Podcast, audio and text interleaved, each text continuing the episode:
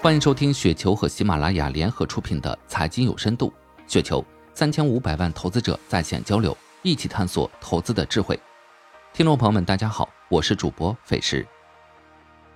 今天分享的内容名字叫《宁王是不是一家好公司》，来自向东北。二零一八年上市的宁德时代，伴随着三元锂电池技术提升和突破，逐渐占领动力电池的 C 位。无论是市场占有率，还是高速增长的利润，成为行业耀眼的明星，并获得资本市场的拥戴，成为机构配置最多的股票，股民称之为“宁王”。二一年十二月，宁德时代股价达到六百九十二元的历史高位，总市值达到一点二万亿，开始回调震荡，伴随股价调整。市场逐渐流传各种版本的不利传言，市场也是将信将疑。直到宁德时代公布了二二年一季度的业绩，似乎一夜之间，很多传言都得到了验证。对于宁王的这份令人错愕的季报，分析者众多。本文试图以另外的角度看看宁德的困境：宁王的扩张和高利润真的能够持续吗？一段时间，伴随宁王的雄心勃勃的扩张计划和不断呈现的利润高速增长。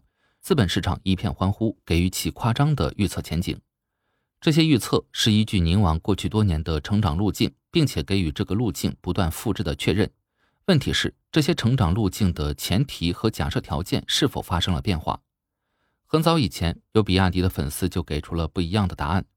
宁王的成功有以下极其特殊的历史原因：一、国家动力电池白皮书，国外资本不享受政府补贴。二当时的动力电池巨头比亚迪采取了自我封闭策略，试图利用自身产业链优势获得整车市场优势。三、国家对动力电池补贴采取有利于宁王技术路线的策略。事实上，随着补贴的减少和取消，比亚迪承认了战略上的失误，采取了开放的策略。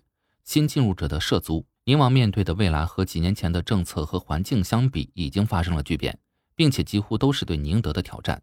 那么，再继续以已经变化的条件做出的假设和预测都是错误的。这种宁德的赌性、政策的不可持续，伴随运气般的行业状况，显然不是一种基业长青的正常经营状态。这个扩张和高利润的局面是不可持续的。什么样的壁垒才是真正的行业壁垒？如果我们愿意的话，动力电池领域，宁王无论在三元和磷酸铁锂技术上，并没有不可替代技术，甚至在国际领域更是如此。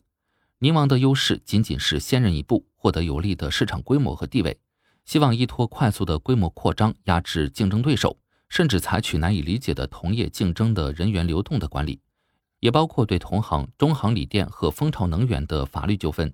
这种策略无法形成行业壁垒，并且存在极大的风险。我们从光伏产业的变迁就应该对此保持一定的戒心。二零零五年开始的中国第一代光伏企业无锡尚德、天威英利、LKD 等。都是这个试图依靠中国制造业优势，急剧扩张多晶硅技术路线产线规模，在国际市场的双反和第二代以隆基公司为代表的单晶硅技术突破的双重夹击下，彻底溃败，成为光伏行业的垫脚石和牺牲品。技术领先才是最根本的行业壁垒。宁王保持生存和发展的前提是必须保持技术路线的正确和技术领先的优势，否则依靠规模的优势风险非常大。技术转型是每个企业都面临的，但是只要转型的成本可控，风险自然可控。如果转型的成本无法承受，那必然是灭顶之灾。客观讲，宁王是存在这个风险的，甚至作为行业老大，这个风险比所有的企业都大。要么成本最低，要么技术最先进。这个世界没有什么可以永远的，宁王也一样。宁王还是一家好公司。以上说了很多，并不是否定宁王这家公司。客观讲。宁王的快速成功，除了历史原因，当然和公司把握行业、积极进取有关。历史选择了宁王，必有宁王的原因，并且我们能够看到宁王努力的变化。我相信，作为全球第一大动力电池企业，目前的困境只是暂时的。只是作为企业，赌性坚强并不够，不必过于追求规模和利润，一切从长期主义出发，保持最佳的速度和风险控制，理顺上游和下游良好的互助关系，完善技术和产业链。相信宁王还会继续前行。也希望投资者客观理性看待真实的宁王和他的变化。以上就是今天的全部内容，感谢您的收听。